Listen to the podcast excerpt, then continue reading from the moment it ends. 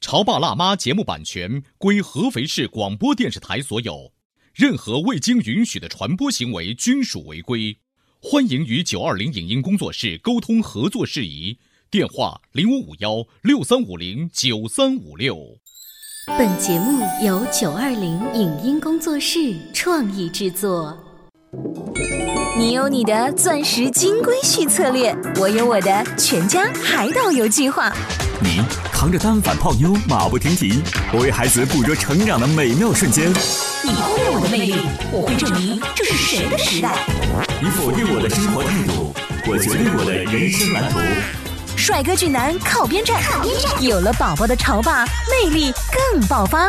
窈窕美女靠边站，有了宝宝的辣妈魅力更火辣。我是辣妈，不是老干妈，我为自己代言。我是潮爸，不是太阳能浴霸，我为自己代言。潮爸辣妈。本节目嘉宾观点不代表本台立场，特此声明。夹心饼干往往是形容在孩子还没分床睡时的家庭睡眠状态。各位潮爸辣妈，对于这种情况是不是苦恼万分？该有的夜生活没办法进行，生活质量、夫妻感情会不会不断下降？是什么原因让一个仅仅两岁的孩子成功分床睡觉？当孩子不敢独自睡觉时，家长应该如何安抚呢？欢迎收听八零后时尚育儿广播脱口秀《潮爸辣妈》，本期话题：夹心饼干变形记。欢迎收听八零后时尚育儿广播脱口秀《潮爸辣妈》，大家好，我是灵儿，我是小欧。小欧，你知道夹心饼干是什么意思吗？奥利奥呗，呃中间有可能是草莓的，有可能是奶油的。这是一个吃货的表现是。但是呢，当我们变成爸爸妈妈 之后呢啊，尤其对于小宝宝，夹心饼干意味着睡觉的时候中间有一个小孩儿，你知道吗？对对对对对，但是呢啊，我也不想这样子。嗯可是他每次伸出胳膊，然后很依偎的在我身边说：“妈妈，我就想跟你睡，我想摸着你的脸睡，我特别特别爱你，我爱你都到天上了。”所以当这么去哄你的时候，你会发现“分床”这两个字会无限期的推后。对，我正式分床睡的时间是一九八九年的九月一。那时候你几岁那时候一年级的第一天。那我然后在此之前，一九八七年、八八年、八六年的时候。基本上会每个月会总有那么一两个早晨，我发现明明前天晚上是和妈妈睡在一起的呀，为什么第二天我神仙般的飘到了小床去睡觉呢？我们今天节目的一开始就提到了这个夹心饼干了啊。对于爸爸妈妈来说，他的困惑，但是我们身边也有一些父母，他们学习了国外的这种传统，让宝宝很小的时候就有自己的小床跟房间。我们今天直播间为大家请到了传杰妈妈，欢迎欢迎。大家好，传杰今年几岁？四岁半了。四岁半，很多宝宝还在做夹心饼干呢。呃，是的，他们班幼儿园的小朋友很多还是跟爸爸妈妈睡的。嗯，但是我们家的话是你怎么就狠心下得了毒手的呢？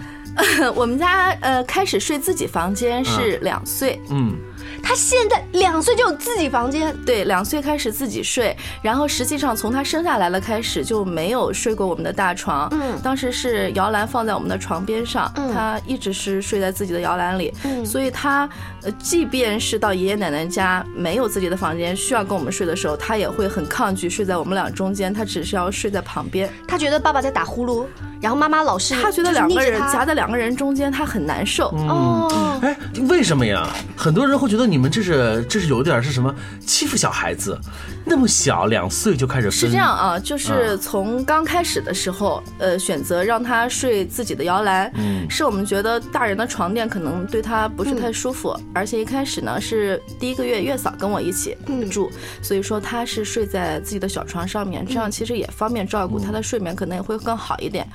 然后这样他习惯了以后，好像他也没有特别的希望到大床上来睡。嗯呃，其实睡自己的房间是很偶然的一个因素，是有一天他爸爸把他的那个摇篮用手撑的时候撑坏了。哦然后爸爸当时想，要不再买一个？我说就不要买了，嗯反正再有半年他也该自己睡了，要不就自己睡吧。就那时候家里头有有小床了，对，有小啊床，啊就是不仅是有小床，他说了一句：“再过半年他也要自己睡了。”也就是不是两岁到三岁，就是你也得们在自己。养育这个新生儿的时候，其实就已经提前预制了，他应该要尽早的去自己睡的嗯、是这个。的，他爸爸呃之前在国外生活了很多年，就说哦他的理念里面，孩子是不能够。呃睡到父母的床上来的，就是说他有他自己的空间，父母的这个亲密的关系他是不能够打破的。嗯嗯，所以说我们一开始在怀孕的时候，她的房间是准备好的，床啊东西都是准备好的，就等着她长到嗯足够大去睡。嗯呃，我先生一开始他的想法是。应该是一生下来，他的摇篮就放在自己的小房间的，然后买一个那个监控的那种嗯摄像头，就完全西方化。对，但是这个全家都不同意我也不同意。然后就摇篮放在我们的床边上，嗯，它中间呃像喂夜奶这些也很少，所以说对我们的打扰很少。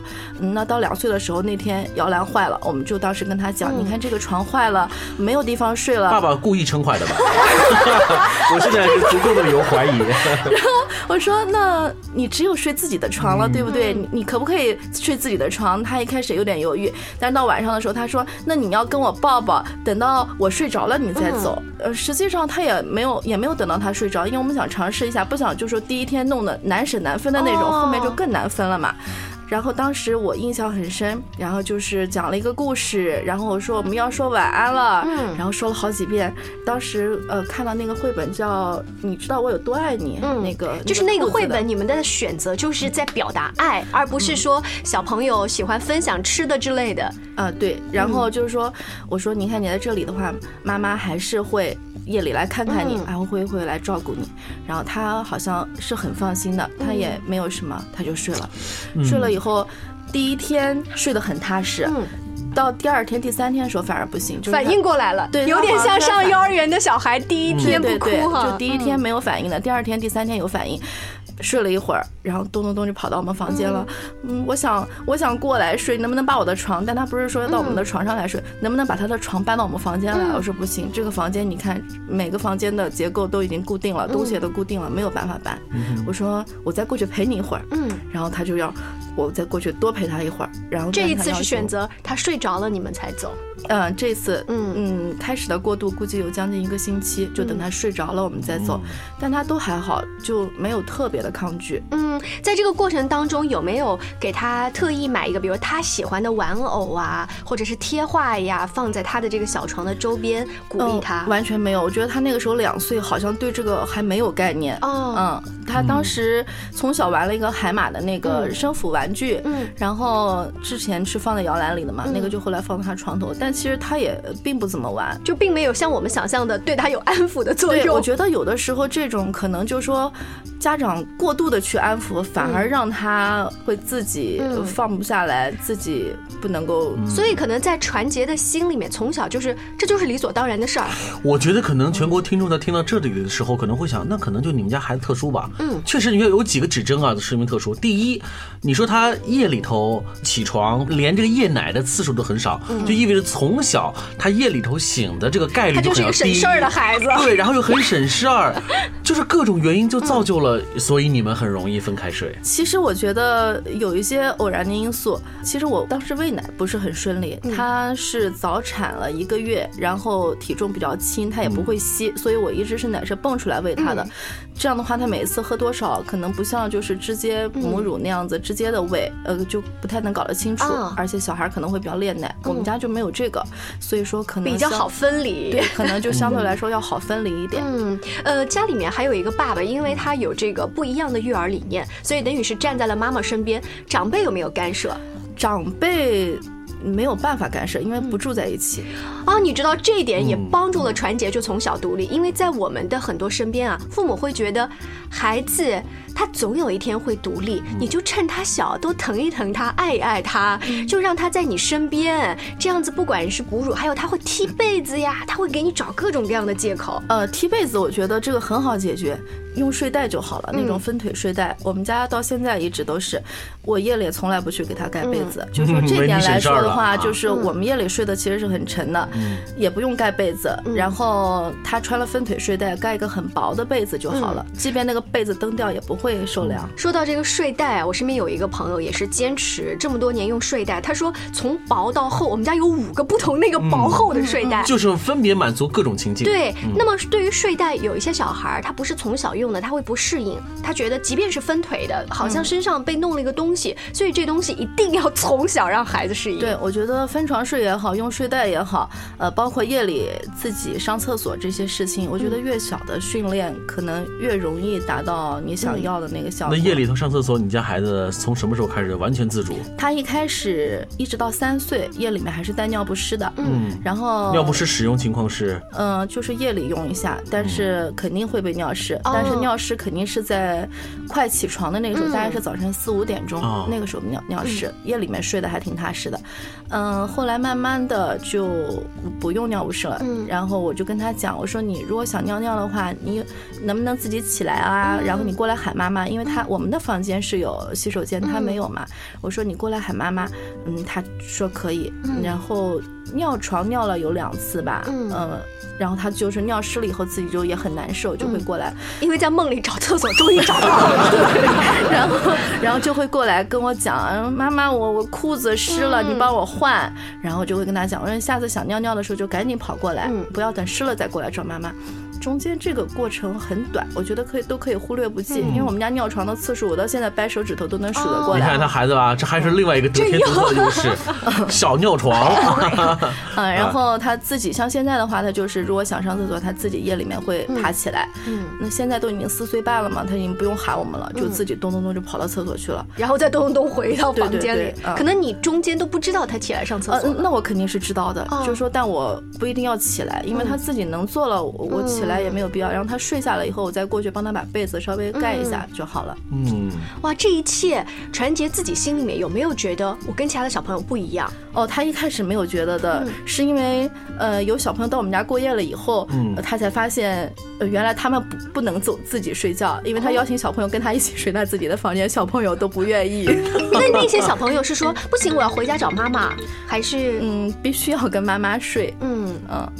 你知道孩子啊，在玩的时候，或者一开始答应你的时候，怎么都好。但真的到晚上，他爸妈走了，他发现他只有一个人孤零零的时候，事情就不一样。对，就不行。他一开始在没有睡到那个床上的时候，一开始玩的时候都可以。嗯。然后睡下以后，灯关了就完全不行了，就是还是要找妈妈。那这个时刻你们怎么办？再把他妈打电话薅来吗？他妈在另外一个房间，不会让他妈走的。不然的话，就半夜还得送孩子。就是你们其实心里知道，他的孩子其实是不会。自己的妈妈，自己的妈妈应该嗯很清楚吧？那自己的妈妈也不可能会离开的。在这里呢，我们其实不用去学别人家的孩子，为什么你看看啊还不能分床睡？反而是因为我们家的孩子哈，嗯，确确实实因为是分床睡的太早了，所以就表现出的很不一样。其实呃，今天我们通过节目，我们认识了原来还有这么棒的一个小朋友哈，两岁了就可以分床睡。嗯，那么分床睡自然给你们夫妻带来的好处。能不能跟我们再简单的说一下？我们稍微休息一下，稍后呢，请传杰妈妈接着跟大家聊。嗯，您正在收听到的是故事广播《潮爸辣妈》。潮爸辣妈播出时间：FM 九十八点八，合肥故事广播，周一至周五每天十四点首播，二十一点重播。网络收听请下载中国广播、荔枝 FM、蜻蜓 FM。企鹅 FM、喜马拉雅以及苹果 Podcast 搜索“潮爸辣妈”订阅收听，微信公众号请搜索“潮爸辣妈俱乐部”参与节目互动哦。潮爸到，辣妈到，准爸到，育儿专家请。中国内地首档八零后时尚育儿广播脱口秀，陪你一起吐槽养育熊孩子的酸甜苦辣。陪你一起追忆自己曾经的小世界，潮爸辣妈。本节目嘉宾观点不代表本台立场，特此声明。夹心饼干，往往是形容在孩子还没分床睡时的家庭睡眠状态。各位潮爸辣妈，对于这种情况是不是苦恼万分？该有的夜生活没办法进行，生活质量、夫妻感情会不会不断下降？是什么原因让一个仅仅两岁的孩子成功分床睡觉？当孩子不敢独自睡觉时，家长应该如何安抚呢？欢迎收听八零后时尚育儿广播脱口秀《潮爸辣妈》，本期话题：夹心饼干变形记。来，今天潮爸辣妈的直播间为大家请来了传杰妈妈。她在儿子两岁多的时候就跟先生商量，要让他。自己独立的睡一张床，而且是独立的睡一个房间，这个对于中国的家长来说已经是走在太前面了。是的因为独立睡一张床，也许我们能做得到，顶多就是放旁边的大床啊旁，边。这样的比较多。再分房间，这个是太难了。我可不可以换一个角度理解？传杰是从小胆子比较大的孩子。呃，不是，他胆子其实很小。嗯嗯，在他上幼儿园之前，胆子都很小，包括他的社交方面，在外面遇到什么小动物这些，他其实胆子都很小，不敢去表达，更不敢去靠近。就即便到现在碰到什么小狗、小猫啊这种，嗯，他还会躲到我。唯独分床胆子大。嗯，分床这件事情，就是说我自己也觉得很自然，也也没有觉得好像他比其他的孩子这方面适应能力强多少。也是跟好多妈妈聊了以后，我我才知道，原来分床睡是好多家庭面临非常难的一件。事情，甚至是有一些专家呀，在开专题的讲座的时候就提到分床睡的适应年纪。呃，如果你不能在三岁左右分床，那怎么样也要到五岁的时候一定要分床。最近我跟儿子的讨论的话题也是关于分床，就是呃，你今年已经四岁多了，那我们五岁的时候就分好不好？他一开始答应了，过了两天这个谈话说，妈妈要不然到六岁吧，他会跟我讨价还价对对对，然后或者呢，我会把他的床，呃，按照他喜欢的方式，比如他的那些小玩具放放好啊，他还是从那个地方嘟嘟嘟嘟嘟嘟又爬过来。就像小欧刚才举例子说，你总是有那么一两天。想再爬回爸爸妈妈的房间，在你的内心会觉得那一天是奖励的日子，跟平时不太一样。其实对于爸爸妈妈来说，也需要有一天被奖励。嗯就是如果我们当足够长时间的夹心饼干，有两天时间孩子不在我们床里睡，我们能做多少好多的事啊？是不是啊？我想对于正在收听我们节目的很多听众会觉得啊，这个夹心饼干的感觉真的是不好受。嗯你知道。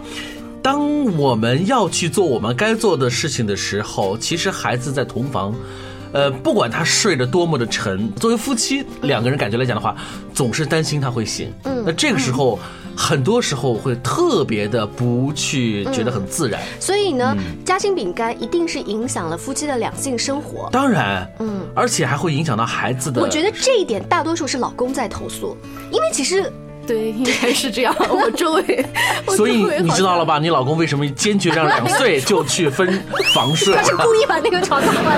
所以你们很和谐，对不对？还好还好，这个这个还好。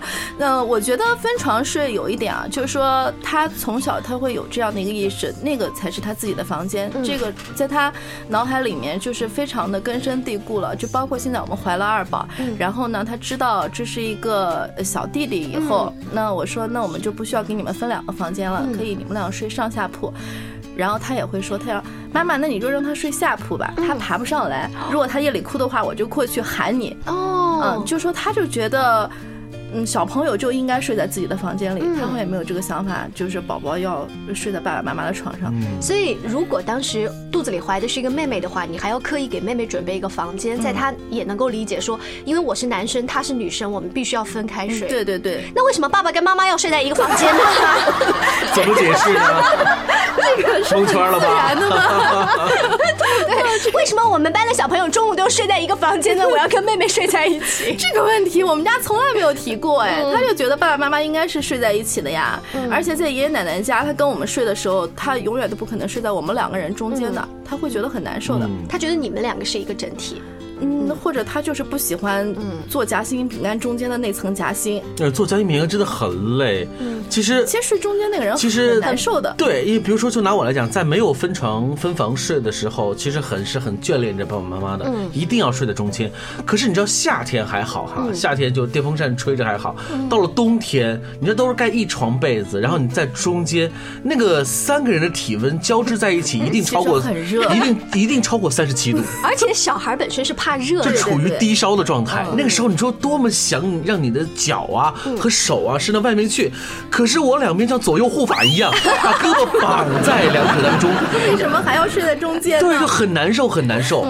这个感觉不好受八零。后那个时候也受一个房子大小的限制，他没有足够的房间。更重要的是什么呢？如果你的爸爸是一个呼噜爸爸，那很可能会影响到更多的睡眠。网上流行了一个段子，你们看到吗？就是有一个外国的一段视频，他宝宝才几个月大，就睡在一个呼噜爸爸旁边。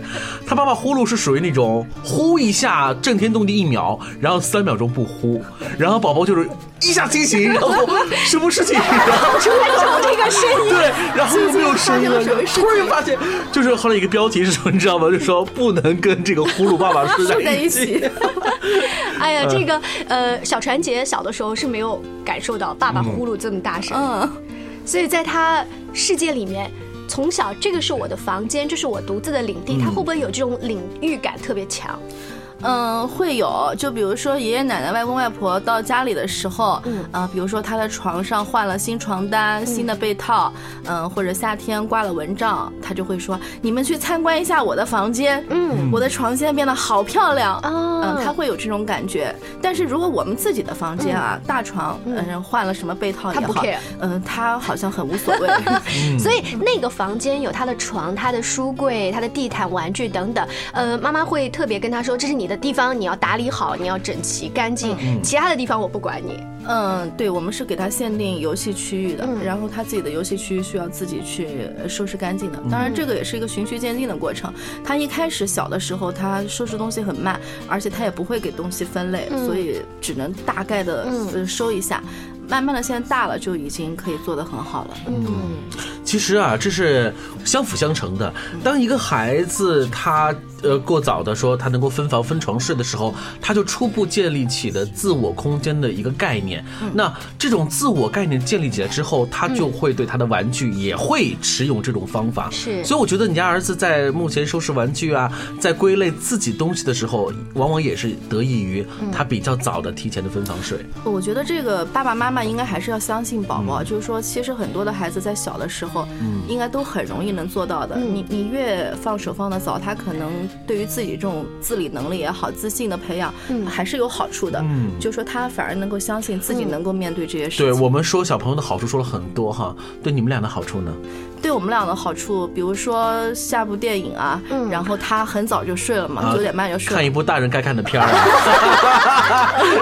很多片子小朋友确实他也看不懂。就是你们就比较容易去营造属于成年人的这个夜生活的这个氛围。。对，十点啊钟以后肯定是我们两个是自己的空哎，你知道很多呃，当有了孩子之后，你要求宝宝在九点钟上床睡觉，这个就对于很多家庭来说这是个难题，嗯因为往往是因为没有建立分房睡。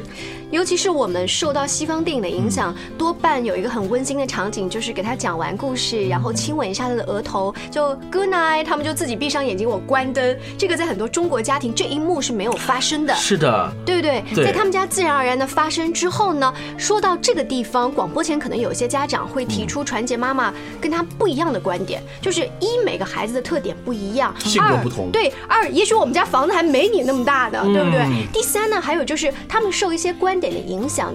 因为他们离开自己父母单独睡眠，或者和其他兄弟姐妹一起睡，影响了他们安全感的建立。有一些专家是这么提倡的，嗯说在孩子小的时候，尽量用这种母子母女的依恋关系，让他从小的感觉爸爸妈妈始终在我身边，总有一天他们会自己睡的，不用担心。我相信你身边有人跟你是持反对意见的。嗯，是有，嗯，但是我觉得安全感这个东西呢，只要因为我是全职妈妈，所以我觉得我给他的有效陪伴的时间是很多的。嗯我觉得只要有了这种有效的陪伴，他的安全感是没有问题的。就安全说感未必需要通过晚上睡觉来建立。对，很多啊事情都能给他带来安全感。那你看，他们家是全职妈妈，如果是一个八小时工作制的爸爸妈妈的话，他说，我每一天到家加班回到家，孩子已经跟爷爷奶奶睡着了，我第二天上班，孩子还没有起床，我不陪他睡，我都没时间搂着他。所以到底谁需要谁？对，不知是到底谁需要谁呢有？的时候是爸爸妈妈舍不得孩子。啊哈，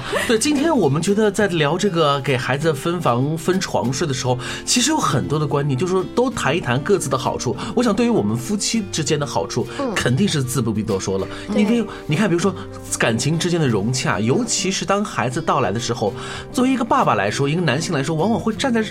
就是室外的感觉，就是感觉永远参与不到亲子活动。很长时间才能反应过来自己当爸爸对了。，然后呢，就是发现这个妈妈不是我的老婆了，她就是一个妈妈。嗯，那当孩子所以你会吃儿子或者女儿当然。，可是，一到晚上九点钟，当孩子在那个屋子睡着了之后，哦，原来我的老婆又变成老婆了，她现在从角色转换成我的老婆了。所以，如果孩子能够尽早独立的话，你作为父亲反而会更爱那个臭小子。当然我觉得他没有打扰我们的生活。对，就别说 两岁了，他一岁我都让他分房睡。